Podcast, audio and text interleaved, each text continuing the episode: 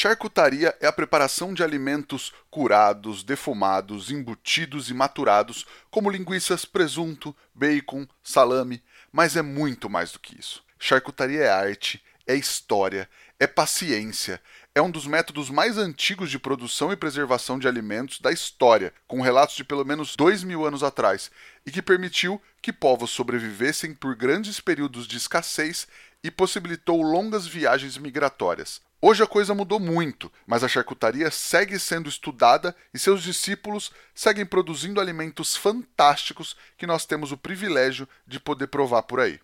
Então vamos lá. Boa noite para quem é de boa noite, bom dia para quem é de bom dia. Vamos tacar fogo nessa parada que tá no ar. Mais um é fogo. Este episódio do É Fogo Podcast é um oferecimento da Kings Barbecue e do Carvão IP. Prestigie os nossos apoiadores. Somos apaixonados pelo fogo, apaixonados pelo desafio de domar o fogo e usá-lo como aliado. Eu sou o Rodrigo Peters e é essa paixão e respeito que trazemos para o É Fogo, um podcast de entrevistas onde o churrasco é tratado como hobby, mercado e paixão. Ele é químico de formação e se transformou em um dos principais nomes da charcutaria do Brasil. Ele que é o Dexter da charcutaria nacional, Peterson Rebeck. Seja muito bem-vindo ao É Fogo, Peterson. Ah, obrigado, Rodrigo. Gostei do Dexter. Esse aí você me pegou de surpresa, hein? Muito mas, é o de... mas é o Dexter do laboratório, não é o Dexter do, do assassino lá, né? Gostei. O pior é que eu assisti essa série a segunda vez agora. Eu adoro Dexter, cara. Muito legal. Qual? muito obrigado, o, muito obrigado pelo convite. Mas você gosta do cientista ou do. Que o, o assassino é cientista também, né? É, não, eu gosto sempre do cientista, igual o Breaking Bad, né? A galera fala, aí, Breaking Bad, você faz, você faz droga aí? Eu falo, não, eu gosto da, da mente do cara, de estudar, de ser, tentar chegar mais perto da, da razão, mas só no lado bom dos dois. Legal. E eu tô lembrando agora que o Dexter assassino é cientista ele também disseca muito bem, né, cara? Então também ele ia, ia se dar bem na charcutaria, né? Ele ia mandar bem no, no destrinchamento da, da, da, proteína. É, às vezes eu vejo alguns alunos, tem alunos que, na verdade, assim, quando a gente desmonta o animal, você não, você não solta todos os, os grupos musculares, né? É, tipo, o pernil tem vários, mas Aí, normalmente a gente separa só o pernil. E tem aluno que se empolga e eu falo, aí eu falo pros caras, meu, isso aí é coisa do Dexter, não é charcutaria. Que o cara desmonta o animal, tipo, todos os fechos musculares do animal, sabe? Tá certo. Lembrar a galera aqui que a gente não é parente, né? O meu Peters não tem nada a ver com o seu Peterson, né? o seu nome próprio, inclusive, né? É, o meu primeiro nome, Peterson Rebeck. Legal. É, meu apelido foi Peterson uma época, cara. Quando eu morei em Aracatuba um tempo, eu entrei no colégio eu era o, o, quinto Rodrigo da sala, eu entrei no meio do ano. Daí todo mundo era pelo sobrenome. Aí o meu Peters, depois, ah, Peters, Peterson, virou Peterson. A galera de Aracatuba, meu apelido é Peterson, me conhece lá como Peterson mesmo. Chique, chique. Vamos lá então, vamos ver se a gente consegue passar o podcast inteiro sem falar de saúde cura.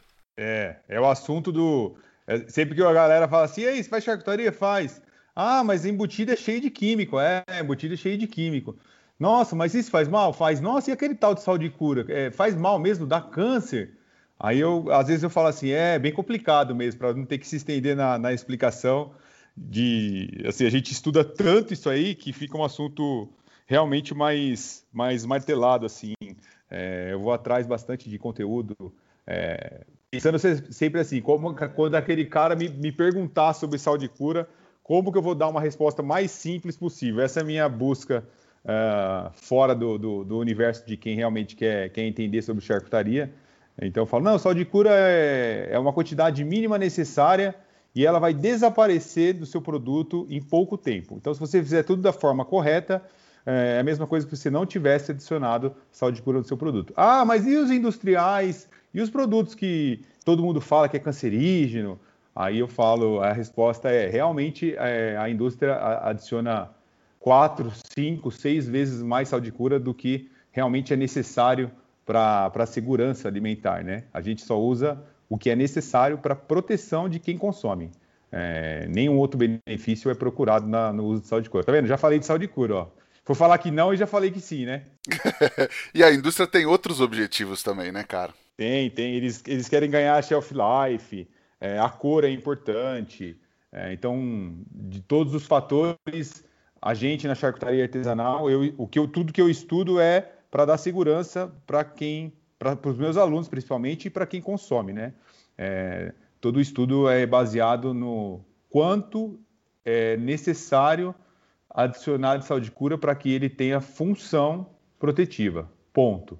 Ah, mas ele não gera tanta cor. Ah, mas o shelf life não é não é esticado. Aí outros problemas que eu sempre falo para a galera que o, o, legal da charcutaria artesanal é, é, a validade curta dos produtos, é, é o seu produto com sabor é, mais simples, é, ele realmente estraga mais rápido, porque é, a gente não está em busca de um produto que dura bastante. Eu sempre falo assim para os alunos: se você está procurando é, produto que, que tem muita vida de prateleira, o final do seu estudo vai ser numa receita muito próxima do que a indústria já faz.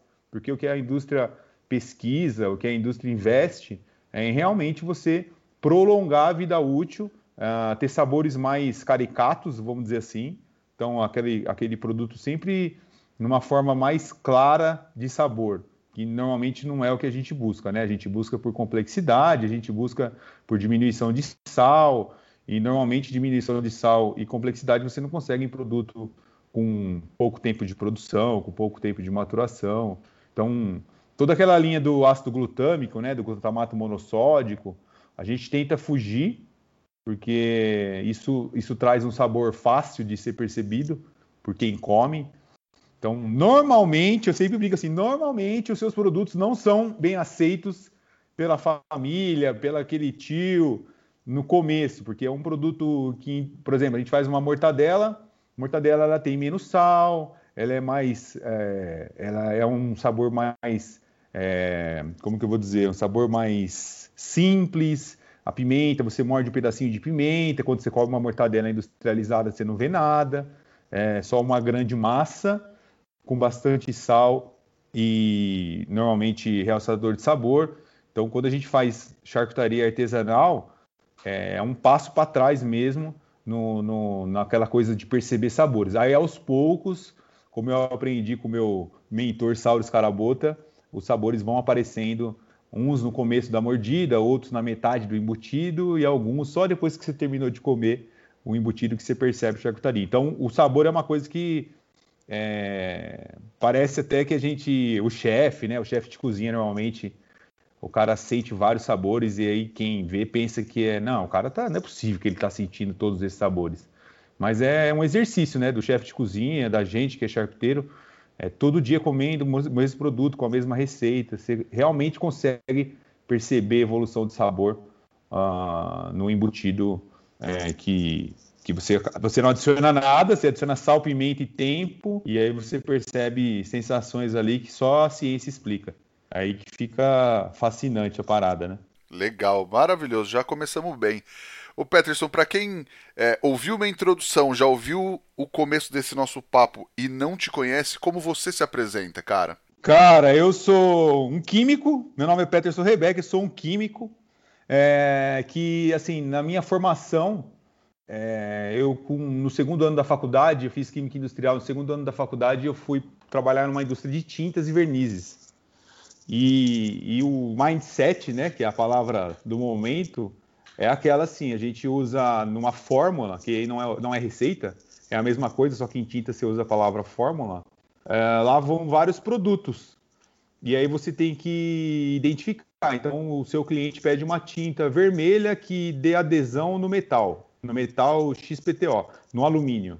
Então, você tem que desenvolver uma, uma forma que ela você vai aplicar sobre o alumínio, ela vai secar, vai dar adesão no alumínio e vai funcionar. Então, é, desde essa época, dos meus 16 anos, é, eu tenho essa coisa de pesquisar, de, de, eliminar ingredientes, né, de eliminar produtos da fórmula, uh, trazendo para a charcutaria, eliminar ingredientes para você entender realmente é, o que cada produto, é, o, qual o benefício de utilizar cada matéria-prima na tinta ou cada matéria-prima na charcutaria. Então, minha formação vem desde lá de trás, dessa coisa de tintas e vernizes. Depois eu fui para um mercado uh, petroquímico, assim, gestão comercial. Até que um dia, 2016, essa é a história, 2015, eu, eu nesse, nesse emprego meu da indústria química, eu fui convidado para trabalhar pra, na Itália. E fiquei lá por três semanas. Duas, três, duas, é, voltei na terceira semana. E isso foi em, perto de Veneza ali. E aí eu tive a oportunidade de experimentar charcutaria italiana, assim, por vários dias, porque eu fiquei literalmente sozinho no hotel. Trabalhava e voltava pro hotel. E aí comecei a consumir, comprar produto. Na Itália tem muito disso, é embutido tudo quanto é lugar. E aí comecei a comer, comer, comer. Resumindo, trouxe um caminhão de coisa na mala, consegui chegar no Brasil com os produtos. É, e aí eu, eu, acabaram aqueles produtos e eu falei, meu, agora eu preciso produzir, né? Não tem mais Itália. E aí comecei a procurar é, literatura sobre charcutaria, salumeria, né? Que é na, na, Itália a gente chamaria de salumeria. E aí, de fato, não encontrei praticamente nada. Tinha algumas escolas assim presenciais, mas eu não gosto muito de, de curso presencial. Assim, eu acho que é, teria que ser uma coisa mais esticada. E aí parti para a literatura mesmo, é, inglês, até francês, que eu não falo francês, só falo inglês, mas a francês eu comprei uma comprei um, uma bíblia, um dicionário gigante no, no sebo francês que me ajudou bastante, embora eu ficava catando letrinha lá para poder aprender. E aí, dentro disso, eu percebi que existia uma, uma oportunidade aí de, de, de ensinar a galera. Então, de 2015 até 2017, eu fiz muita coisa. Ó, eu diria para você que eu produzi praticamente todos os dias. E aí eu montei um grupo de charcutaria artesanal no, no Facebook, uma comunidade aberta. E aí o algoritmo me presenteou com milhares de pessoas, meu, começou a entrar gente, não parava. E aí eu comecei a produzir, produzir, começou a entrar gente que já produzia e Resumindo, hoje a comunidade tem 80 mil pessoas. A gente mantém ela gratuita, é um, foi um, um, voto que eu fiz para mim mesmo, que ela, aquela, aquele grupo ele vai permanecer gratuito para sempre. E assim a gente faz. E aí depois nasceram os cursos, nasceu a Cava. Não, mas muito legal. E eu tô lá nesse grupo também já, já um bom tempo. Tem um tempo que eu não entro, eu nem entro no Facebook direito, mas quando eu comecei a estudar charcutaria em 2017, 2018, eu entrava muito lá e é incrível que tem muito acervo, né, cara? Tem muita coisa lá, tem uma pasta com, sei lá, centenas de receitas de tudo que você imaginar, né? Isso é muito legal. Tem muita coisa sua, mas a galera foi adicionando muita coisa também, né? Sim, sim. É uma, uma das coisas que eu faço questão é que o, o, o, o grupo Charcutaria Artesanal não pareça com a Cava, de forma alguma. Pelo contrário, eu deixo a galera surfar mesmo. Então, por exemplo, alguém pede alguma receita no começo, óbvio, nos primeiros anos eu respondia, eu era, acho que o cara com mais posts e respostas uh, na comunidade. Mas aí tem sempre os, a galera que ajuda bastante, que gosta, porque assim, ensinar é aquela coisa, ou você gosta ou você gosta, né? Ninguém consegue ensinar sem gostar. Então tem gente que no gratuito mesmo gosta de tomar frente.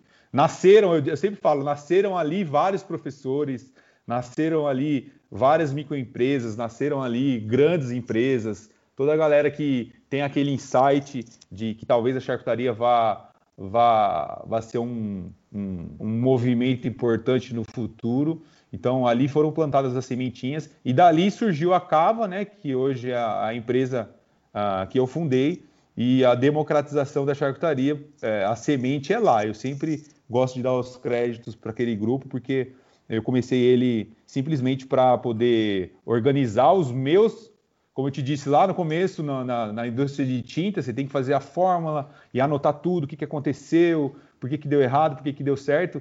Então, esse, esse meu jeito de sempre anotar tudo é, me fez ir para o Facebook sozinho. A ideia principal daquele grupo é montar o grupo para o Peterson postar para ele mesmo. Essa foi a ideia. Então, eu, eu postava minhas receitas, comentava as minhas próprias receitas, para depois eu saber que gosto que tinha dado, aquela coisa de louco mesmo, de dar nota para sabor.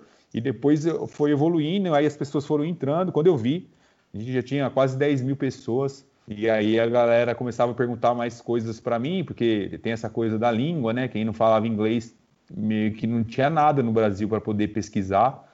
E aí eu comecei a escrever, tipo, errando muito, acertando um pouco e fomos embora. E depois de tanto tempo, o grupo ainda existe. Obviamente que tudo é assim na vida. Depois saíram vários outros grupos. Hoje tem. O nosso ainda é o maior, mas já tem vários bons grupos onde é, a galera pega uma outra linha de raciocínio, às vezes mais prática, não tão teórica como a minha, e tá tudo bem, tá todo mundo aprendendo. Eu sempre falo que assim, é, eu, eu, eu consigo, como eu sou muito racional, eu ainda consigo me considerar o cara que, que realmente plantou a charcutaria no Brasil, embora já existisse, mas que deu esse, esse, esse pulo, esse boom que é hoje.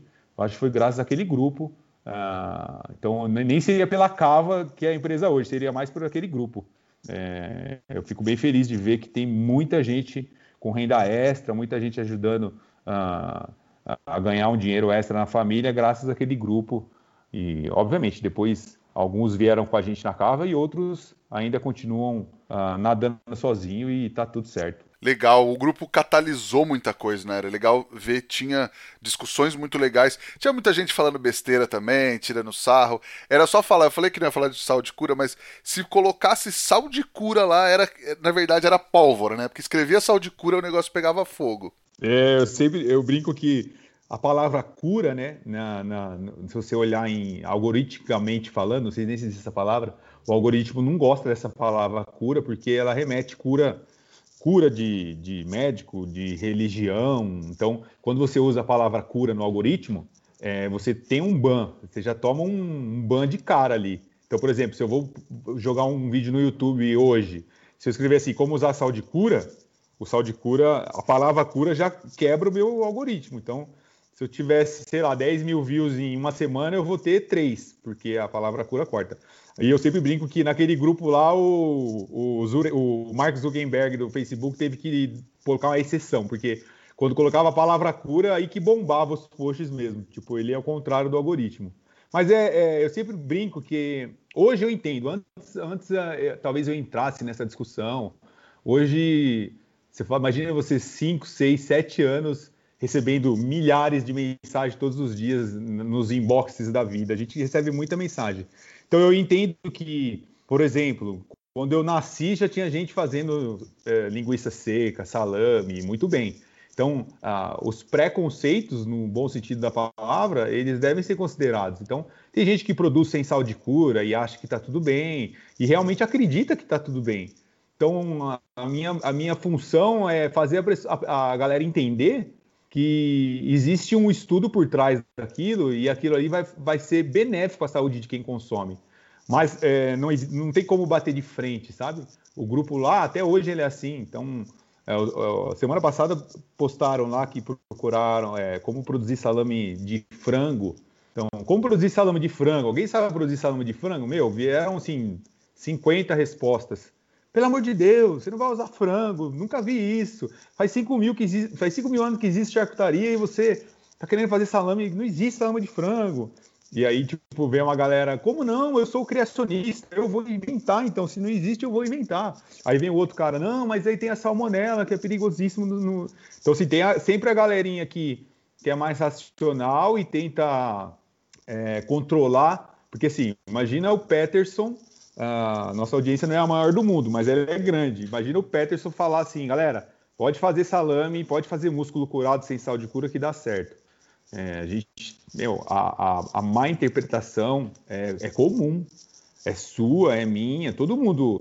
Nem sempre você lendo algo você consegue entender é, realmente o que o autor quis dizer. Então, por exemplo, você vai escrever um post, Hoje a gente, meu, mede cada palavra, tudo certinho, mas a galera do grupo não, o cara escreve lá do jeito que ele acha que tá certo. Então, se você não for claro, falando de comida, de segurança alimentar, pode ser um problema. Não de matar a gente, mas, tipo, começa em belas diarreias e vômitos até chegar em possivelmente problemas mais sérios. Então, é, eu, eu, tento escapar um pouco. A galera até fala, ah, o Peterson não é polêmico, ele sempre foge das polêmicas. Eu sempre fujo porque todo mundo tem sempre dois lados da, da moeda. O cara, o cara escreveu aquilo porque na cabeça dele está passando algo que ele acha que é certo. Então, bater de frente às vezes não é o caminho. Então, a gente vai aprendendo a moderar mesmo no, no sentido da palavra o grupo, né? Legal. E aí você falou que foi nesse momento que você viu o grupo crescendo que é, você imaginou, você vislumbrou a hora de montar a cava. Era esse intuito de levar o conhecimento para as pessoas e até de, de mais qualidade, mais formatado? Isso, é, é, exatamente. Na verdade, assim, eu sempre tive essa inquietude do, do empreendedor, né? Tentando fazer de tudo. Assim, eu sempre, eu fui, sempre fui CLT com uma boa profissão, um bom emprego, um bom salário, mas eu sempre quis fazer aquela coisa, puta, eu preciso fazer alguma coisa a mais. Chegar em casa às 5 horas da tarde, até meia-noite para dormir, o que, que eu vou fazer nesse tempo? E ficava procurando coisa para fazer. É, até essa coisa da charcutaria no começo foi. Minha esposa, ela é médica. Então ela dava muito plantão no começo, logo que a gente casou, é, para pagar conta, né? Então a gente dava muito, ela dava muito plantão, assim, de final de semana. E eu ficava muito sozinho em casa, com a minha filha, depois quando nasceu. Então eu lembro que eu colocava minha filha para dormir, é, recém-nascida, ficava do lado dela com o computador editando vídeo para colocar no YouTube. O nosso canal do YouTube começou é, bem lá atrás também. Se você pegar, tem vídeo do YouTube lá de 2016. Então, é, tudo começou bem lá atrás. E aí, é, respondendo a sua pergunta, o grupo, como eu te disse, ele é, ele é bagunçado por, pelo formato dele. E, esse é o valor do produto, do, do, do, grupo. Então, um cara posta, como é que faz Copa? Aí 50 responde. Daqui três dias, o cara que entra no grupo, ele não vai procurar lá na lupinha como faz Copa, ele vai postar, galera, como que faz Copa? Então, tipo, fica meio recorrente, aquele assunto, as discussões recorrentes, às vezes vai para um caminho diferente, mas a grande maioria, o, a dinâmica é a mesma. Entre os caras polêmicos, aí, entre os caras que vão apaziguar. E, e, a galera não. Muita gente, eu diria que mais da metade, não curte muito essa, essa vibe do grupo. Porque você tem que entrar lá, é, ler 10 comentários, excluir mentalmente 7. Dos três que sobram, você tem que pegar o que você curtiu, e aí você responde em cima daquele comentário, vem mais os caras polêmicos. Então, assim, o grupo é aquela coisa para você se divertir ali, aprender, mas tem que ter muita paciência para você estar em qualquer comunidade. Até grupo do WhatsApp da família tem que ter paciência para estar, porque tem dia que você não está na mesma vibe de todo mundo, tem, tem, e, é assim, e é assim que funciona. A gente tem 20 e poucos grupos de alunos hoje, meu, todo dia sai pau nos grupos, você tem que moderar. Então, assim, por isso que eu falo para você, essa coisa de moderar para a gente já é muito comum. Mas para quem é para quem é pro lead ali, né, pro, pro, pro cara que está buscando conhecimento, ele se sente incomodado e aí começou a aparecer a demanda. Porra, Pet, você podia fazer um curso para a gente comprar, para não, não precisar ficar aqui, tipo, ter que ler tudo isso aqui, formata os vídeos tal. E aí eu, eu comecei a pensar e lançamos o curso de linguiças frescas, isso em 2016, final de 2016. Cara, aí lançamos o curso, formatamos ele, é, até mandar um abraço para o Celso, ele vai ouvir isso aqui. Foi o cara que me ajudou com isso, foi no comecinho dessa coisa do marketing digital. Uh, era o Paulo Vieira, lembra do Paulo Vieira, escritor, que quando ele bombou nos livros, ele ainda estava no marketing digital, hoje muito menos. E ele, não, o Paulo Vieira faz isso, o Paulo Vieira faz aquilo, meu cara grava uns vídeos. E aí eu me interessei e aí lançamos, lançamos o curso de linguiças defumadas. Eu lembro que a gente vendeu por 79 reais lá atrás. Hoje ele custa 197, mas ele custava 79 reais. E aí a gente lançou, meu, e vendeu, assim, bastante. Bastante era, tipo, 30.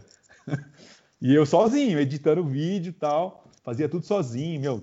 Cara, eu, eu, eu não gosto de usar a palavra tosco, mas era tosco. Sabe aquele vídeo escuro, sem áudio, sem nada? Eu tinha uma câmerazinha de mão, assim.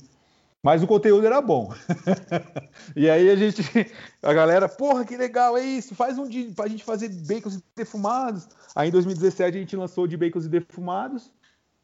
E aí começou essa coisa de lançar, de a gente. Eu comecei a estudar mais o marketing digital. Aí entrou o Ícaro, que é o meu sócio hoje, né? Ele era meu melhor amigo, virou meu sócio. E ele estava desempregado. Eu falei, meu, faz o seguinte: ele é fotógrafo e estava desempregado. Eu falei, faz o seguinte, você entra com áudio e vídeo, tira foto, edita, faz tudo. Eu, eu, eu, eu, você, eu vou produzir, deixa a parte burocrática comigo, eu coloco o curso, respondo e-mail. Cara, fazia tudo. Mandava e-mail, respondia e-mail, comprava, fazia tudo, lançava uma lojinha depois. E aí nasceram assim o curso de linguiças e o curso de bacons defumados.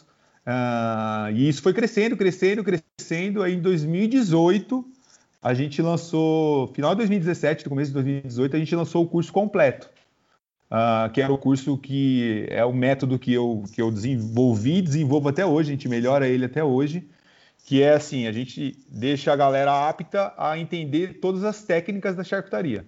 Ele não é tão ele não é tão aquele curso de receita, assim, a gente tem, tenta sempre fugir disso. Então é um curso que ensina técnicas que você vai poder produzir o embutido que sua avó fazia, é, o embutido que você viajou em lua de mel e comeu, o embutido que você foi viajar a trabalho e comeu uma vez e nunca mais viu.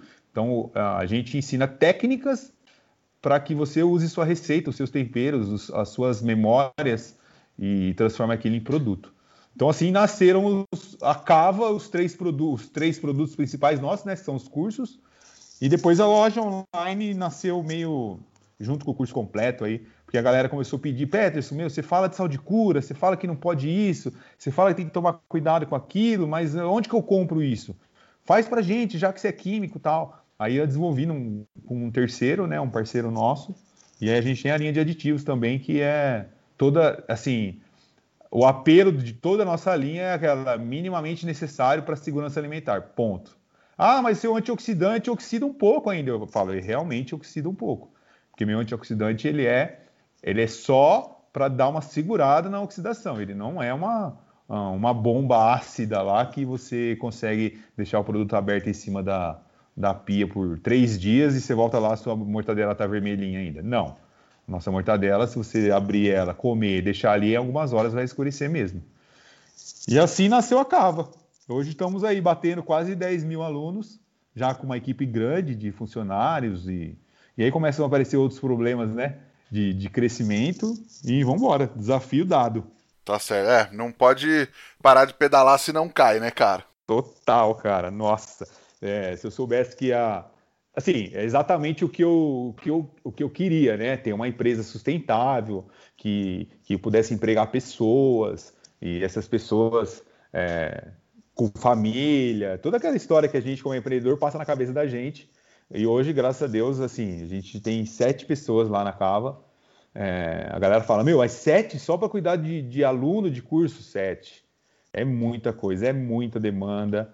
É, a gente tem uma, uma, um pilar assim que é não parar de produzir jamais. Então, quando eu terminei de gravar o curso completo, a gente voltou lá no primeiro, no primeiro módulo e a gente começou a regravar, porque a gente tinha investido em câmeras melhores, áudio, luz. Então, o curso hoje ele já está na terceira terceira regravação, segunda regravação, né? A terceira versão, onde a gente vai colocando coisas que eu aprendo. Eu sempre falo para os alunos que eu não sou dono da verdade, eu estou sempre aprendendo. Então, cada vez que você lê alguma coisa, você aprende. Então, nas regravações, eu coloco mais detalhes. Às vezes, eu mudo alguma coisa que não ficou tão clara. E assim a gente vai entregando conteúdo de qualidade. Demais, cara. E você fala muito na democratização da charcutaria, né? Você vê um mercado mais excludente, assim, tipo, gente querendo complicar demais a coisa?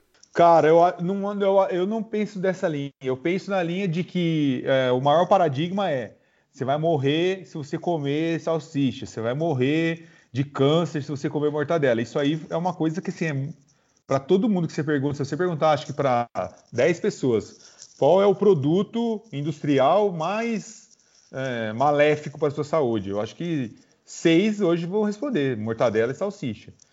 E não é verdade. Se você pegar, por exemplo, tem um vídeo bem legal da Cerati, vou até fazer um comercial aqui. É, eles fazem mortadela com 100% carne fresca, assim, moída. Não tem nem CMS. Tipo, os caras usam nem. É carne que você comeria bife aqui, ó, de, de pernil, assim. Então, é, é, eu acho que esse, esse, esse fator é uma coisa que, quando eu falo em democratizar a charcutaria, é isso que eu quero. Quero que as pessoas é, entendam que é prazeroso produzir, é, pra, é prazeroso você fazer suas receitas, que você tem memória, etc. Mas não é só isso. É a galera entender que comer bem, é, produzir sua charcutaria é comer bem, é comer melhor. E a indústria tem o espaço dela. Eu não sou um cara.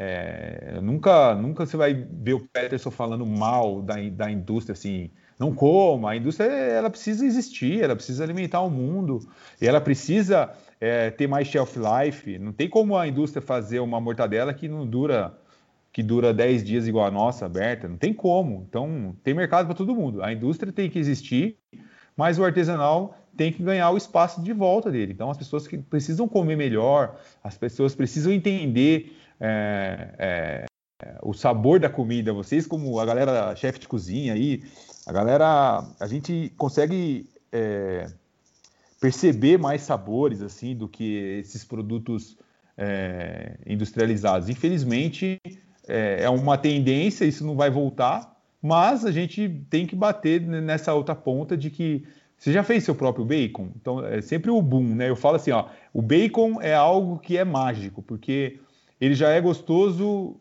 qualquer bacon que você pegar é gostoso, não existe bacon ruim.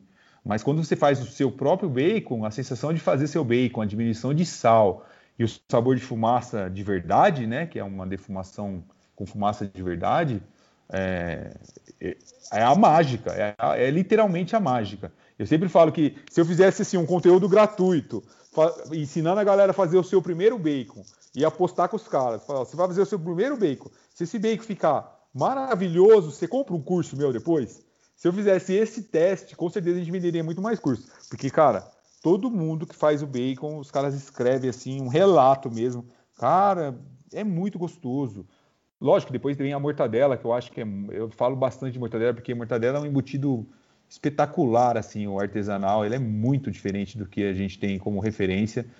Mas ele já é um pouco mais complexo, que entra emulsificação, entra um pouco mais de técnica. Mas o defumado, do modo geral, o bacon e defumado, que até o nome do curso ficou assim, eu deixei em vez de curso de defumados online, é curso de bacons e defumados. Porque o bacon é tão forte não no marketing, é tão forte na memória das pessoas.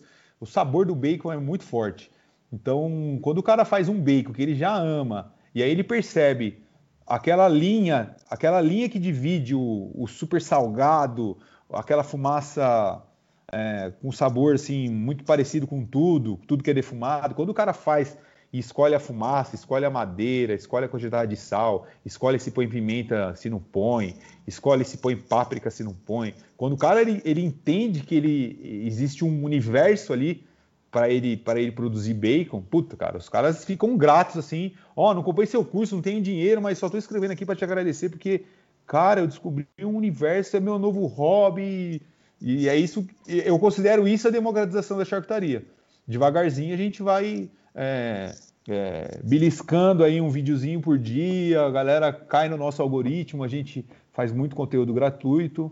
É, de forma alguma eu vou mensurar isso pelo número de cursos vendidos. Democratização da charcutaria é a cobertura que nossas mídias sociais hoje, hoje atinge é, a galera. A gente bateu agora 5 milhões de, de acessos no, no, no, nosso de vídeos reproduzidos no nosso YouTube. Então, para mim, são esses marcos que mensuram aí se eu estou indo para o caminho certo ou não. Sensacional. E isso que você falou do bacon é real. A primeira vez que eu fiz bacon, acho que foi a primeira coisa que eu fiz, e o primeiro bacon meu que eu comi foi mágico, cara. Mas a mortadela é meu próximo passo. Eu faço bastante salsicha, tem um restaurante aqui em Bauru, a gente sempre faz salsicha também. Mas a mortadela eu nunca fiz. É uma coisa que eu tô. Tava, inclusive, nas últimas semanas é, planejando quanto fazer uma mortadela, porque é um negócio que eu gosto bastante também. É, a, a técnica do, do, da emulsão é muito legal, né? Quando você faz a salsicha, a sua salsicha deve ser maravilhosa, mas normalmente quando faz salsicha, por ele ter o diâmetro é, menor, é, os, os, as falhas no conceito da emulsão, né, não aparecem tanto. Então, normalmente o aluno fala: Meu, essa salsicha é maravilhosa. Aí faz a mortadela, tem que tomar um pouquinho mais de cuidado ah, na, principalmente no controle de temperatura de emulsão, lá já vai eu sendo técnico, estou respondendo o negócio já é, no controle de temperatura, porque imagina você fazer uma fatia gigante de mortadela e ela ter adesão em todas aquelas micropartículas, porque fica tudo micropartícula de carne ali. Então a adesão, que é a emulsificação correta, é por isso que eu falo que o, a mortadela é bem desafiadora mesmo. Mas é um ótimo é, como que eu falava pra galera que tinha o culatelo, era ah, a prova da OB da, da, da OB da charcutaria é o cara fazer uma mortadela e, e amarrar um culatelo. Tipo, são produtos que são mais complexos, mas que, puta, cara, mortadela artesanal. Eu, eu diria para você que tá assim como o bacon é top você acertar o seu bacon, depois que você está estudando um pouco, aí vem esse fator do estudo, que você está empreendendo energia ali, né, para poder, poder desenvolver algo, e aí você acerta uma mortadela, cara, é mágico também. E aí, tipo, todo mundo come, né? Porque o bacon ainda tem aquela galera que não come, a tia que tá de dieta. Meu, mortadelinha no café da tarde, artesanal, é sucesso, com certeza. Exatamente. Mas, cara, eu faço uma coisa. A primeira vez que eu fiz a salsicha, é, eu tava com tripa de linguiça em casa, eu embuti na tripa de linguiça. E aí eu comecei a fazer com o açougue que era perto da, da casa que eu morava, que antes ele também trabalhava só com carne de porco, é um baita açougue legal aqui de Bauru. E aí, uma vez que eu fui fazer uma quantidade maior, ele, eu pedi pra ele embutir pra mim, e ele embutiu numa tripa de linguiça que era a única que ele tinha. E aí ela fica um pouco maior. E eu comecei a fazer só desse jeito, cara, que ficou característica, ela não fica tão fininha, ela fica maior e fica muito boa também, cara. É, fica, dá mais. É, é, fica um salsichão, uma, vai para uma linha mais alemã, né? Numa charcutaria mais alemã. É, eu gosto bastante de. A gente tem o um módulo de mortadela e salsicha, e agora a gente vai colocar uma coisa assim mais alemã. Vou, vou chamar o módulo até de charcutaria alemã. Para colocar outros, outras receitas, porque é isso que é legal. Depois que você entende o método, depois que você aprende a fazer uma emoção estável, com controle de temperatura, tudo certinho, é só você, ah, adiciona um pouquinho de fígado, vira o produto X. Ah, adiciona um pouquinho de, de, de, carne bovina ao invés de suína, vira, vira salsicha de Viena. E assim vai, porque só as receitas que mudam. A técnica você vai só melhorando a técnica, né? Sim, legal, cara. E você vê o mercado da charcutaria nesse momento num boom, numa crescente ou num pico? Vejo, cara. É uma coisa assim que. É, a, talvez até antes da pandemia, eu não queria nem relacionar muito com a pandemia. A pandemia, obviamente, que é, quem trabalha, quem tem emprego, em tese tem mais tempo hoje, porque a galera não visita cliente, tem a galera que não pode trabalhar, as grandes empresas ainda não. A galera não pode trabalhar tem que trabalhar em casa. Então, tem muita gente pesquisando, tem muita gente procurando uma renda extra. E, infelizmente, tem a galera que perdeu emprego, que está desempregada. Então, assim, a pandemia catalisou a palavra que você usou, eu também gosto bastante, catalisou essa coisa. Então, tem muita gente. Por exemplo, a gente está na 14 turma hoje do curso completo. A gente normalmente fecha as inscrições, aceita a galera, recebe todo mundo, a gente faz lives de boas-vindas, lives de acompanhamento, e depois a gente abre outras turmas e assim a gente vai fazendo, tá na 14 Se você pegar, por exemplo, até a nona, décima turma, que foi antes da pandemia, era uma galera assim, eu diria que 70% que queria hobby mesmo, que queria fazer, que queria aprender, queria simular a receita XYZ, que foi viajar. Tem muita gente, aquela galera que viajou bastante, assim, e aí vem cheio de referências e me ajuda muito a, a, a criar o, a, os produtos. Mas se você pegar agora, por exemplo, décima segunda, décima quarta turma, é uma galera meio focada em querer produzir para vender. E eu dou um choque de realidade assim bem forte na galera é, no sentido de, galera, vamos devagar, vocês têm que produzir. Né? Existem vários obstáculos aí para você é, vender um produto hoje no Brasil. É, não estou falando que ninguém tem que sonhar, todo mundo tem que sonhar, tem que fazer, tem que vender para o vizinho, tem que fazer isso mesmo. Mas é, legalmente existem várias barreiras ainda de legislação. É, mas o, o, o perfil da turma é muito diferente. Por exemplo, essa turma agora, 14, a galera eu diria que inverteu, 30%, 40% é robista e metade da galera tá tipo produzindo um pouco para segundo lote já ver se sobe um pouquinho para vender. A tia já quer comprar um quilo de linguiça fresca. Então, assim, a nossa forma de ensinar vai mudando também. As lives, toda terça-feira a gente faz live com aluno, né? Só com aluno. E depois das 20 horas a gente faz aberta. Mas 18 horas lá que eu tô só com aluno é colocar a bola no chão, literalmente. Bem diferente o conceito, baseado nessa coisa de que muita gente está vendo uma luz no fim do túnel, uh, seja para vender seu churrasco, a galera do, do, do churrasco, seja a galera da, da, charcutaria, assim como houve a galera da cerveja, ainda tem muita gente que faz cerveja, mas uh, acho que não, já passou o momento de maior número aí de cervejeiros, uh, mas tem muita gente é, pensando seriamente em ou aquilo seria a sua renda extra ou literalmente, como acontece com vários alunos nossos, abandona tudo, cria uma charcutaria e está produzindo grandes volumes. Até aí é, a gente lançou nossa mentoria, que é ajudar essas pessoas que já decidiram se profissionalizar. Então a nossa mentoria também vai muito bem, porque são demandas novas. Eu sempre a gente sempre tenta ficar de olho e tentar acompanhar o máximo possível esses movimentos, né? Então ah, a charcutaria lá na minha primeira turma era aqueles caras que queriam aprender e não tinham onde, beleza. Aí turma 4, 5 já é uma galera que tinha muita referência, viajado, mas só quer produzir para hobby. Aí hoje, se você pegar a 12 segunda, 14 quarta turma, é um outro perfil. Então a galera mais ansiosa, a galera assim é, reclama mais de preço, sabe assim? Aquela galera que pagou com mais suor, não é uma coisa da paixão. Ah, eu compro porque é minha paixão fazer charcutaria. Pelo contrário, a galera realmente investe num curso entende que a Cava é a, é a, é a, é a empresa que vai ajudá-los com isso, mas entra literalmente como um investimento. O cara põe ali na ponta do lápis e ele já está pensando como, como reaver esse investimento, como, como crescer, como escalar depois o seu negócio. Mudou bastante, cara. É uma coisa assim que todo mundo deveria pensar como se aproveitar disso, não, não só fazendo seus produtos, porque a charcutaria abre vários leques aí para tudo, né? o queijo vende mais porque tem mais charcutaria, o vinho vende mais, é, as cachaças vendem mais porque tem feiras. Agora na pandemia parou, mas a feira artesanal é uma coisa absurda quanto cresceu isso. Hoje a galera vai aprendendo a comer, né? Então uh, você vai, vai comprar um defumado, você vai comprar um maturado, você vai comprar um prosciutto. Não é mais o que tem lá vendendo, é o que o consumidor quer. Porque hoje ele consegue consultar ali rapidinho no Google, no YouTube, qual a diferença de um pata negra para um serrano, para um belhota. Então, hoje, é, isso é democratizar a charcutaria, eu acho. É a galera entender realmente. Eu sempre brinco, porque na Itália a galera. O culatelo, para quem não conhece o culatelo, vou tentar explicar por áudio aqui, é um embutido que parece um melão assim, e, e, na Itália a galera corta ele ao meio e vende metade inteira do colatello. Eu fui numa feira de rua, assim, lá na, em Zibelo, e, meu, a, a, dona de casa com o carrinho de feira, como se fosse aqui fazendo feira.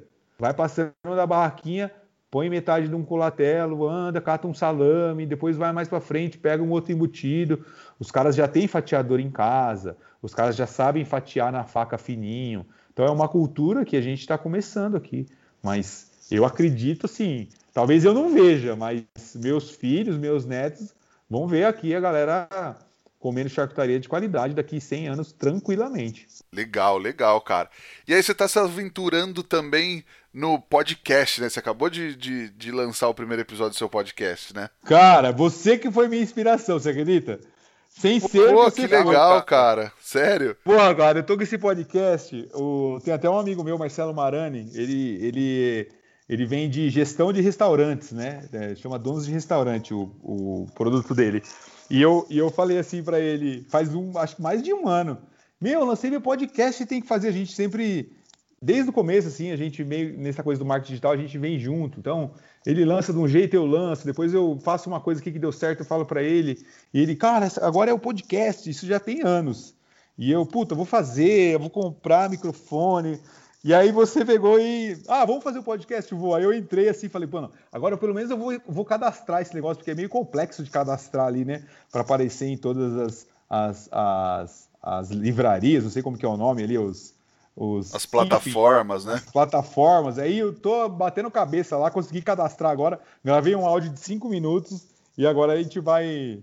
Vamos ver, né? Se eu vou ter que convidar a galera, preciso entender que linha que eu vou. Que eu vou. Eu não queria fazer uma coisa técnica, porque senão fica chato demais fazer um podcast técnico. Eu queria fazer, acho que, mais coisas de curiosidade.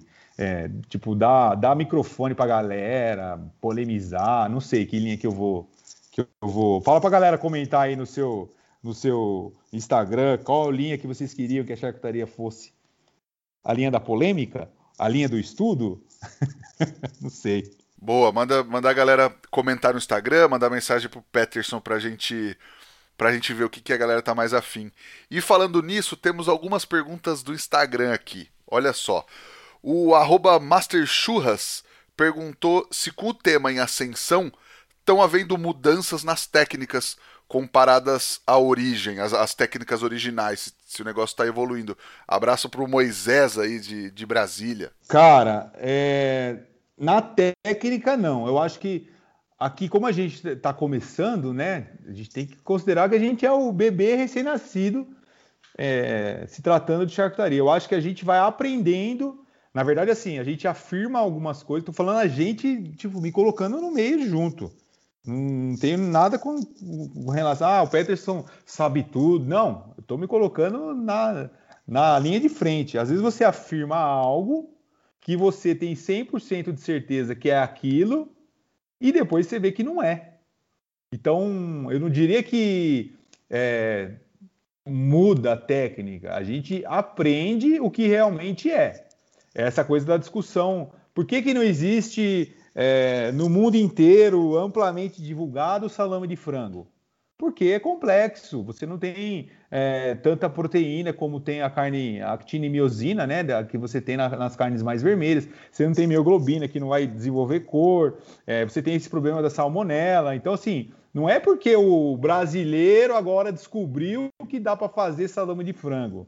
Não, ele não existe porque alguma coisa que a gente ainda não sabe o porquê está por trás disso. Então, para todos, por que, que nasceu o culatelo de Zibelo? Uma coisa que eu sempre falo nas minhas lives.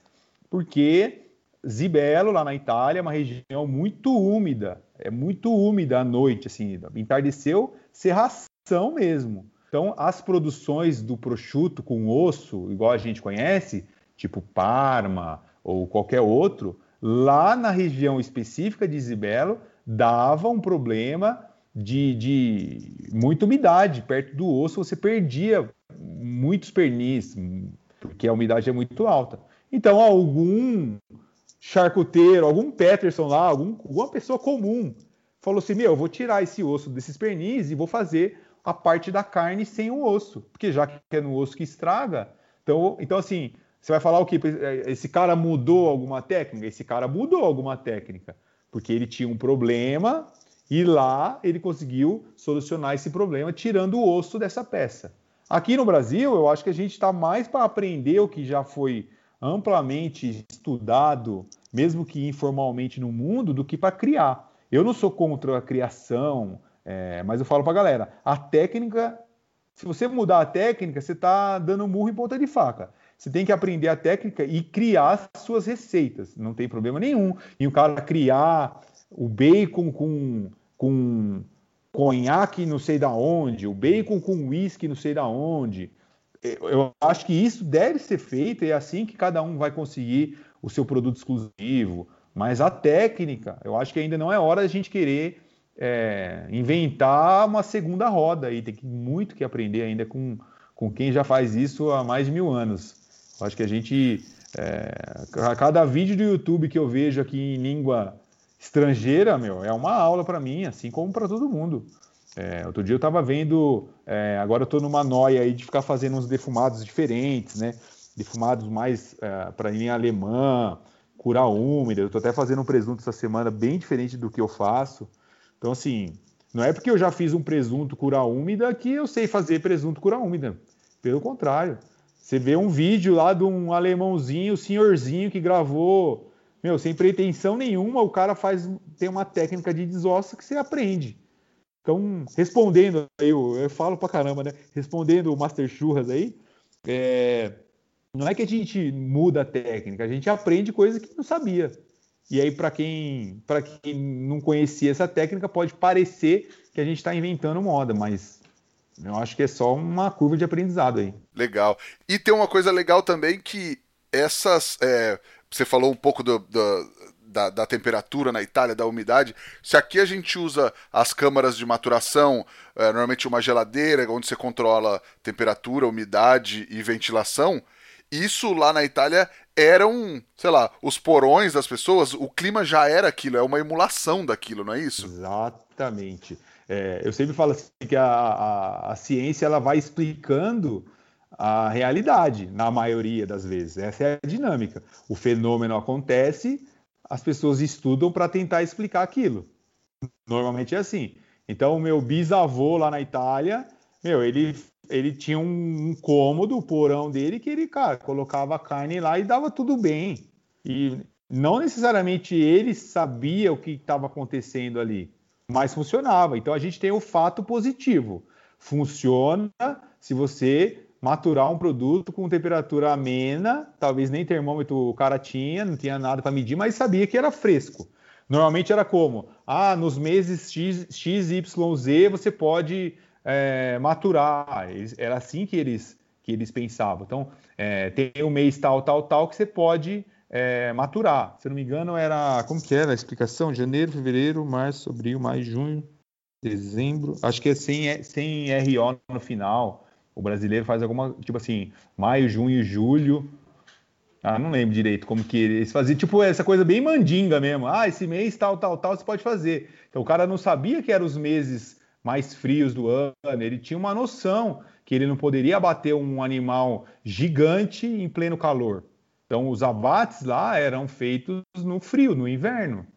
Então aqui no Brasil, por exemplo, você pega grandes indústrias, até mesmo na Itália hoje, as grandes indústrias são negócios mesmo. Você pega prosciutto de Parma lá em Languirano, na, na Itália, meu, os caras produzem 5 mil pernis por dia. Não tem essa de clima mais. É, meu, é, são câmeras gigantescas que controlam umidade e temperatura e bola para frente. Acabou a, a, a, o discurso, entendeu? Ali virou uma indústria.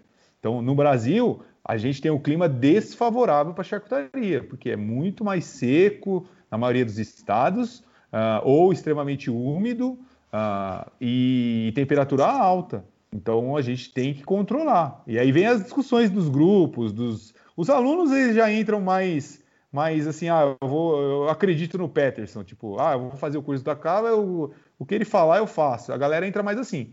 Mas os os lobos solitários aí, que é legal pra caramba, tipo aqueles caras que fazem sozinho. Ah, meu avô fazia assim, e lá na Itália, e minha avó trouxe, e eu faço assim também, cara, mas não tem nada a ver uma coisa com a outra. A gente tem que entender por quê e isso se torna até perigoso.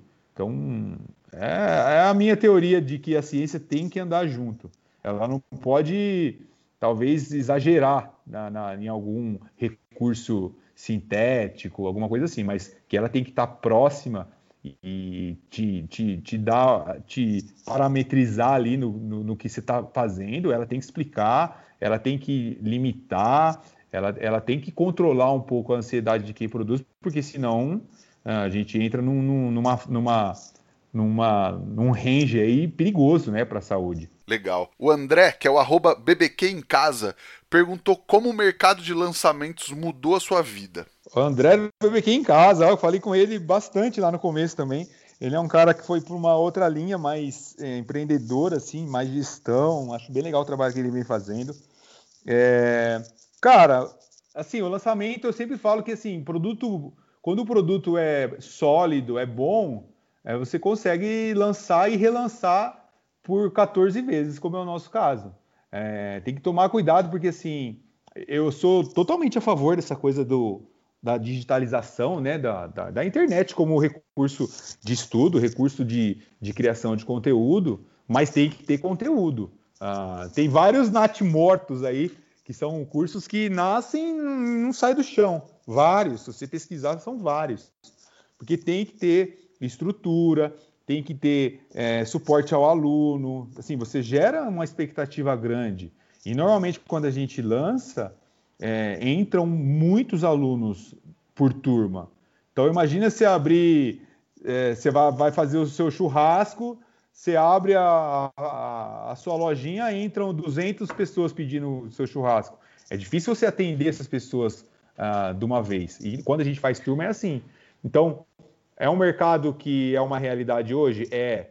é. Obviamente que quem vende marketing digital, os caras vendem uma coisa um pouco mais fácil do que realmente é. é Hoje, o nosso custo fixo é uma empresa, então tem, tem, tem, tem folha, tem tudo para pagar. E pesado. Então, eu vendendo curso ou não, eu tenho lá meus nove mil e poucos alunos que compraram algo da Cava e querem suporte. Toda live, eu fiz a última live, estava numa gripe danada, até achando que estava com Covid, graças a Deus não estava. É, uma gripe que eu não conseguia nem falar Mas, meu, tive que entrar. É, os caras pagaram por isso. Então, entrei na aula, fiquei falando lá, os caras, Pedro, você pode ir embora, cara, você, você não tá aguentando. e eu era, tipo, dei a aula normal, tirei dúvida da galera, fica ali das seis e meia até oito horas da noite, tirando dúvida de aluno. Então, aluno tem dúvida, ele tem que entrar, perguntar, e o Peterson tem que estar lá. Ele vai mandar lá nas nossas mídias sociais uma mensagem, a gente tem é, é, pessoas prontas para responder demanda de aluno, demanda de quem procura a Cava. Então, assim, o mercado, obviamente, impulsionou a Cava. A gente fez algumas turmas presenciais, mas é uma coisa que, assim, eu, eu não acredito muito no presencial, porque na charcutaria, tá? Não, eu não tenho nada contra. Eu acho que tem espaço para todo mundo e sou super aberto com isso. É, inclusive, a gente já fez presencial, mas ele é um pouco ineficaz, na, meu, na minha opinião. Então, a gente, quando faz o, o, o, presencial, que foi antes da pandemia, obviamente, a gente sempre deixava ponto de contato, grupos, para poder continuar a aprendizagem daquela galera, porque tem gente que precisa fazer presencial, né? O cara não consegue fazer online e tal. Mas o, o essa alavancagem, respondendo a pergunta do, do André, é, facilita as coisas, mas tudo vem acelerado. Então, facilita, ah, você vai vender ao invés de 20, você vende 40 cursos, vende.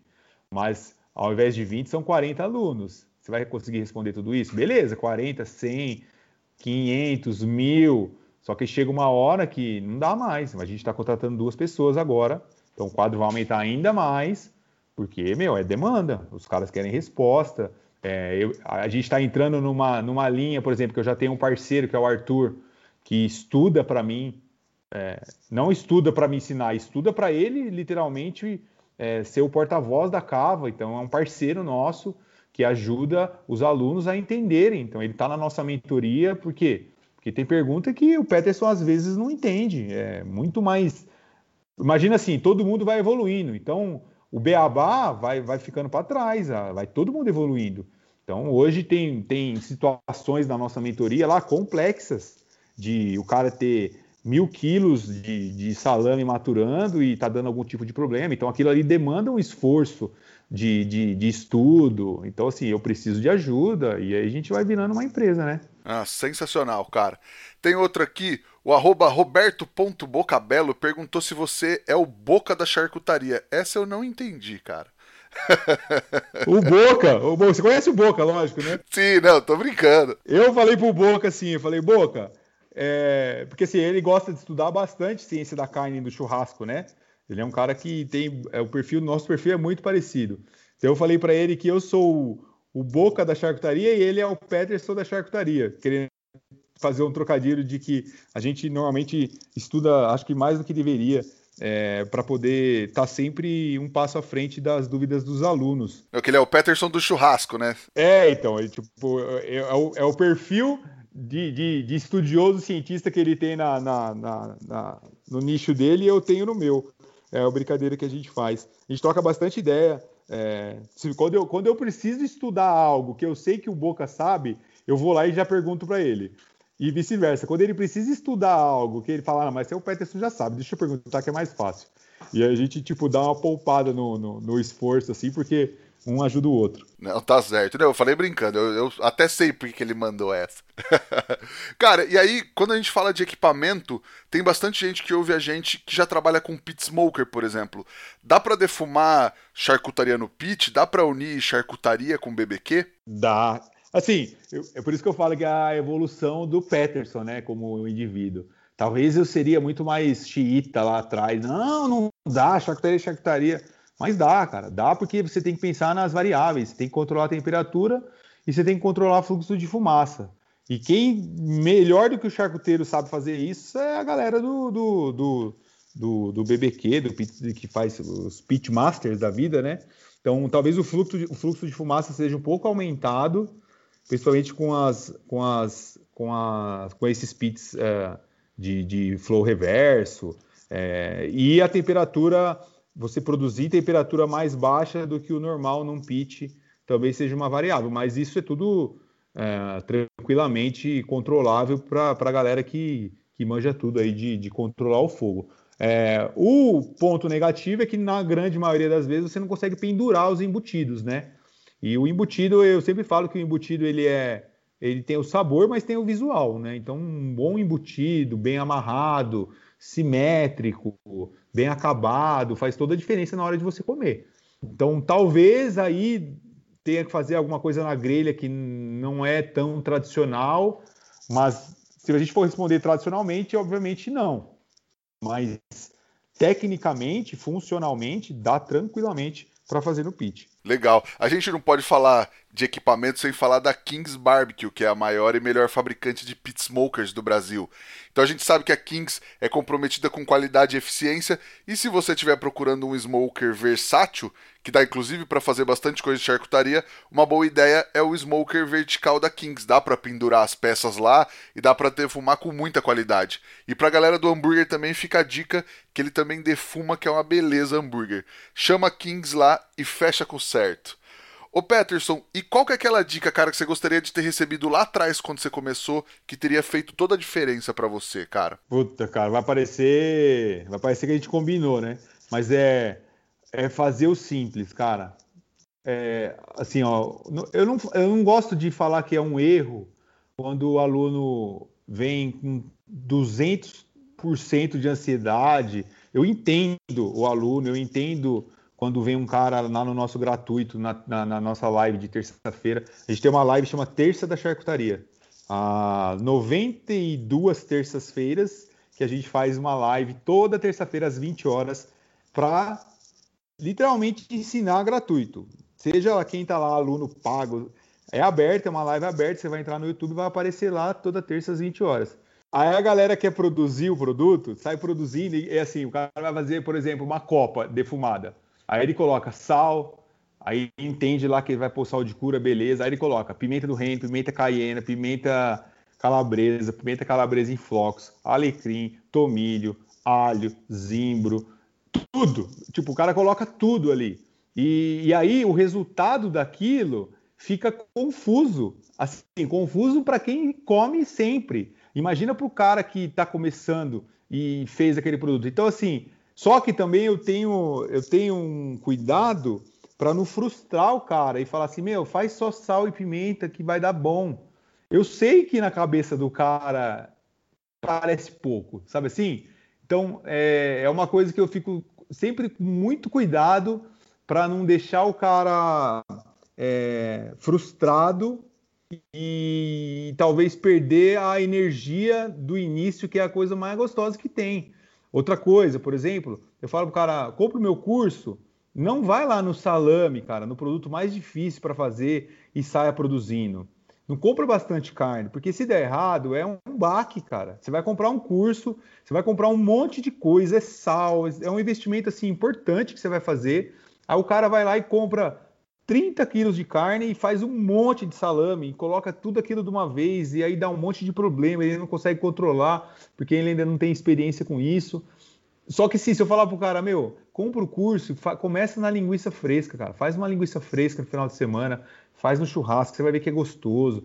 Depois você faz seu primeiro bacon, depois você vai lá e faz seu primeiro defumado, amarradinho, legal. Depois faz uma copa, que é um pouco mais simples depois faz uma salsicha, depois você vai para o presunto cru, você vai para o salame. Mas, meu, a grande maioria da galera já quer chegar chutando balde. Então o cara já vai com toda a energia do mundo fazer salame e presunto cru.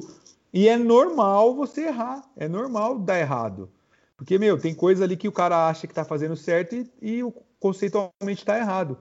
E aí, tipo, depois o esforço é maior, sabe? Pelo baque, você fala, não, vamos lá, cara, faz de novo, eu te ajudo. Então, se eu pudesse dar um conselho, é nessa linha do mais fácil o mais difícil, tentar respeitar o máximo, porque faz muita diferença lá na frente, cara. Você fazer uma linguiça, entender a evolução do sal de cura ali, o ganho de cor, o ganho de textura. Você vai fatiar sua linguiça fresca, você vai perceber que tem linguiça que fica mais pedaçuda, tem linguiça que fica mais lisinha, igual as industriais. Por quê? porque eu mexi mais, porque eu mexi menos. Depois você vai na fumaça. Puta, eu vou fazer um bacon aqui, defuma um, duas, três, quatro horas, o outro você defuma dez horas, e você vai perceber que talvez desenvolva um amargor, alguma coisa. Não é quanto mais fumaça, melhor, quanto, sabe assim? Então são. Infelizmente, é aquele conceito que vai contra o nosso intuitivo. Cara, mão leve, muita paciência, calma, é, é, e é algo que é exatamente o que a galera não tem quando está começando. Então, é quase comum, eu diria, o cara errar bastante nas primeiras produções. Então, é uma coisa que eu tentaria minimizar isso, falar pro cara, começa devagar, cara, começa devagar, porque depois você vai ter muito tempo para evoluir na charcutaria. Legal, e até porque um aprendizado vai se somando ao outro, né? De, de repente você, sei lá, deu alguma coisa errada, você já, já teve outros aprendizados, você sabe o que aconteceu. Você já, com, já começa de um negócio muito complexo, deu alguma coisa errada, pode ser muita coisa, e aí você não tem a experiência para resolver, né? Então, às vezes é um controle que, que é um ajuste.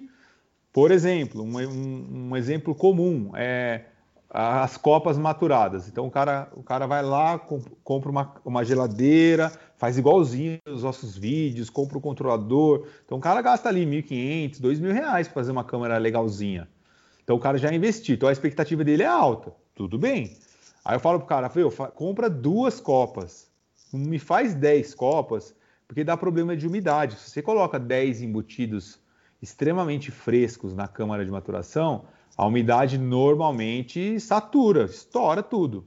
E aí precisa de muito vento, você precisa de outras situações que eu não consigo reproduzir todas elas no curso, entendeu? A gente ensina o ideal. Então, galera, faz duas copas. Então, coloca uma copa, depois de uma semana coloca outra, depois de uma semana você coloca outra, e assim você vai enchendo sua câmera aos poucos. É a mesma coisa que não falar, né? O cara vai lá e me compra 10, 15 copas não, uma eu pus pimenta, outra eu pus páprica, outra eu pus isso, outra eu pus aquilo. Enche a câmara e normalmente dá problema de umidade. E aí é difícil controlar essa umidade, é difícil tirar a umidade da câmara. Normalmente, aqui no Brasil, é mais fácil você injetar, por isso que a gente usa o umidificador, tudo. Então, aí normalmente há um crescimento superficial de bactéria aumentada e dá pau. Começa a dar cheiro e o cara perde as 10 copas. E aí, tipo aquela coisa de mãe, né? Eu falei para você, meu filho, não faça 10 copas, faça duas. Então é, é bem complicado, cara, essa coisa de controlar a ansiedade do cara que tá começando, sabe? Tá certo. Peterson, vamos pro Lenha na Fogueira. Vamos ver. Antes de falar de polêmica, vamos ver se você vai fugir da polêmica. Ixi. linguiça sem ser de carne é linguiça? Ó, oh, eu postei. Eu... eu postei, eu, eu comprei uma linguiça. Assim, eu sou um cara que eu, eu, fiquei pensando muito sobre esse assunto, como que a Cava vai se posicionar, né?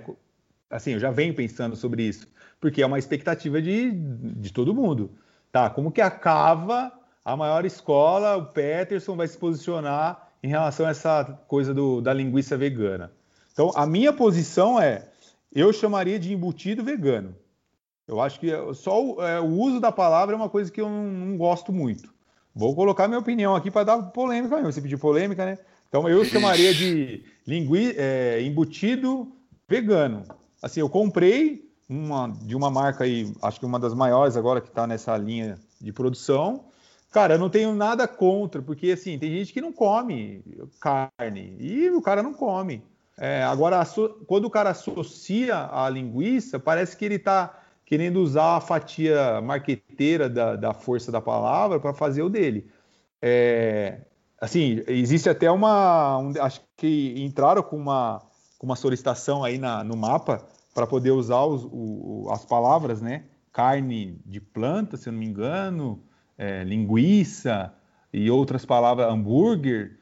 É, sim, eu não sou contra o desenvolvimento do produto. Eu acho que isso é necessário para quem é vegano de fato, ah, existe a modinha aí? Não sei, não sou eu que estou aqui para julgar. Mas, por exemplo, eu conheço pessoas que falam que é, veganos falam, cara, às vezes é, para a gente é, é para eu poder me, me, ir num churrasco com um amigo, meu, coloca lá uma linguiça, um embutido de, de, de, de, de planta, né? Que eles gostam de usar essa palavra. Mas associar, querer assim, parecer com, eu acho que faz pouco sentido. Sabe, eu quero fazer algo que não é de carne, mas eu quero que pareça visualmente carne, o nome. Então eu acho que é uma coisa que fica um pouco incoerente. Mas assim, inclusive eu preciso estudar sobre isso. É, estou estudando até sobre botulismo, algumas coisas assim que podem acontecer é, em ambos embutidos, porque a minha demanda de alunos pede por isso. Ah, talvez a gente faça até um módulo explicando um pouco. Assim, eu já tenho fornecedor lá batendo na porta da nossa loja, querendo mandar para a gente matéria-prima. Tem a galera que quer mandar tripa, tem umas tripas feitas com alga que não é animal. Então, sim, o mercado já está desenvolvendo, é uma realidade, não tem como parar. É... O comportamento que eu não gosto é essa coisa polêmica, que a galera fala, polemiza, mas assim, vai acontecer, vai aumentar. Sim, as empresas estão bem estruturadas que estão desenvolvendo isso. Então, assim, não é uma coisa que vai amanhã sumir, não. É uma realidade. Eu estou me preparando. Eu vou estudar, eu vou me preparar. É, é uma coisa que eu gosto, é uma coisa que eu vou levar a bandeira disso? Não. Eu gosto de carne, eu gosto de embutido de carne, mas se aparecer uma demanda de pessoas que querem aprender algo que eu estudei, eu vou fazer e vou vender um, curso disso, não tem problema nenhum. Não está nos meus planos, tá? Mas eu, é, é desafiador, eu, eu me sinto desafiado em entender esse universo. Assim como eu fui lá atrás com carne. Sim, sim. E eu lembro quando rolava esse tipo de pergunta no grupo no Facebook, e aí sempre vinha uma galera: ah, você quer linguiça vegana? Então come um, sei lá, uma abobrinha, cenoura, já tá pronto, não sei o quê. E aí sempre vinha alguém que falava assim: cara Aqui no meu negócio, 25% do, do meu faturamento é com esse produto. Então, assim, tipo, tem mercado. Já é uma realidade, né? É, eu tenho o meu cunhado é vegano, vegano mesmo, assim. Antes de tudo isso, ele já era. E eu falei para ele, cara, mas e aí? Ele falou, não, cara, eu comi um hambúrguer, não sei do quem lá, é gostoso o hambúrguer do cara. É, aí essa linguiça que a gente comprou aí, é, meu, para mim é horrível. Não era ruim, era horrível. Mas assim, por, por querer ter uns sabores ali que não precisava, é isso que eu tô falando. Meu, não precisa querer ter sabores que não tem nada a ver com vegetal, com. Faça. Essa é a minha opinião, entendeu? Não precisa ter uma conotação comparativa. Porque quem não come carne não está esperando isso, na minha opinião. Porque se você quer fazer algo que tenha um gosto parecido, isso que eu não vejo sentido. Mas também entendo que vai mudar isso. Daqui a pouco os caras entendem qual é o caminho que tem que percorrer também. É que tem vários perfis também, né? Tem gente que para de comer carne não porque não gosta, mas, enfim, eticamente é uma outra discussão. Mas teoricamente a pessoa gosta de carne, só que ela prefere não comer por outros motivos. Então, de repente, se é uma coisa que lembra, pelo menos mata um pouco dessa, dessa saudade aí, né? Mas eu também, é, enfim, no restaurante, tudo que a gente faz sempre tem a versão vegetariana, vegana. A gente tem, quando faz cachorro quente, tem a salsicha, quando faz choripã, tem a linguiça. Faz parte, né, cara? Tem que, eu acho que tem que incluir todo mundo. Cara, é assim, eu respondendo como cava, eu, é uma escola que precisa entender essa parada. Então, é, de novo, é, eu nunca produzi uma linguiça vegana, eu, eu chamaria de embutido vegano, mas assim, tem muita gente interessada nesse mercado, não só de aluno, mas de grandes empresas. Então, aviso aos a galera polêmica aí que fecha o olho. Tem muita empresa gigante, fornecedora de insumos, que estão trabalhando forte nisso. E sem falar as grandes produtoras aí de, de linguiça, pode ter certeza que tem dois cientistazinhos contratados lá no laboratório de P&D dos caras só pensando isso. E ninguém sabe o que vai acontecer daqui 20 anos. Então, tem o frango que não é frango. Isso tudo eu lembro que, que a galera viu isso em, em, em feiras lá na China há 3, 4 anos atrás. Já está sendo comercializado aqui o frango que não é frango, peito de frango que não é frango. Eu não comi, mas é uma realidade. Então, estar preparado é, é, o que a gente tem que fazer agora, não tem por onde, por onde correr, minha opinião. Tá certo. Cara, nossa pergunta de um milhão de reais, o que o fogo significa para você, Peterson? Cara, é, eu adoro o fogo, embora a gente não tenha ele na charcutaria, vou responder baseado na charcutaria. Ele não é presente informa, na maioria das vezes aqui agora com as, com as opções que a gente tem, a gente não trabalha com fogo, fogo, é, aquele fogo que eu, eu, olhando o seu logo aqui agora, você imagina, mas é, eu acho que a transformação, pensando em carne que ele traz para as proteínas, é, é, é mágico, né? Eu, eu, preciso até associar mais com o próprio churrasco, a gente falou do Boca, É, cara, é a habilidade que vocês, a galera do churrasco, tem de dominar o fogo. Eu, eu sou um mero recém-nascido no churrasco, só sei fazer o básico do básico no churrasco. É, tento aprender bastante, mas é, eu fico realmente encantado com o poder de controle do fogo. A galera faz animais inteiros. É, enfim, várias técnicas que, que, que, eu vejo a galera fazendo, eu fico encantado. Para a gente, a gente é, transforma isso mais no, no, na temperatura medida mesmo. A charcutaria ela, ela trabalha mais com a temperatura medida. Ah, se você fizer o fogo, normalmente ele, a temperatura ali gerada já vai ser maior do que a gente precisa. Então, ou se você faz o fogo, transforma em brasa, brasa mesmo, para você poder defumar um produto com 90 graus de temperatura. Então, sem desmerecer o fogo na charcutaria, mas para gente é, é mais temperatura. Mas como eu disse, eu, ele é encantador, como sempre, né? Basta a fogueirinha do, do, do agora do mês de julho pra você ficar olhando pro fogo por horas ali. Oi, saudade de festa junina, hein, cara? Ô, Peterson, e tem uma receita, um truque, uma dica para passar pra galera? Cara, eu faria o primeiro bacon. Eu acho que é no forno de casa. Pode falar assim já, receitona? Opa, manda bala. Ó, você vai, então vamos lá, vocês vão fazer um bacon na, na, no forno de casa. Uma coisa que a gente ensinou no último evento nosso aí foi muito sucesso. Vai comprar uma barriga suína no seu açougue do seu amigo aí, com pele mesmo, não tem problema nenhum, sem a costela, só a barriguinha mesmo. E você vai colocar, se você conseguir pesar, você vai pesar 20 gramas de sal fino, sal comum da sua casa, uh, para cada quilo de barriga. E sal de cura, você precisa de sal de cura para fazer uma barriga, um bacon, né? É, para ele ser um bacon, ele tem que ser curado. Então você vai colocar 2 gramas de sal de cura 1 na sua barriga. Não precisa colocar mais nada, se quiser colocar açúcar, você pode colocar para ele ter aquele dulçor, coloca mais 10 graminhas de açúcar. Então, 20 de sal, 2 gramas de sal de cura 1 e 10 gramas de açúcar para cada quilo de barriga. Vai colocar esses temperos num saco plástico bem fechadinho, deixar na sua geladeira normal por 10 dias. Então, essa barriga com sal, açúcar e sal de cura, num saco fechado, na sua geladeira por 10 dias. Depois você tira isso aí depois de 10 dias, lava essa barriga em torneira normal, coloca no seu forno. Aí, ó, a manha do forno. Coloca o forno no mínimo, que deve normalmente 120, 140 graus.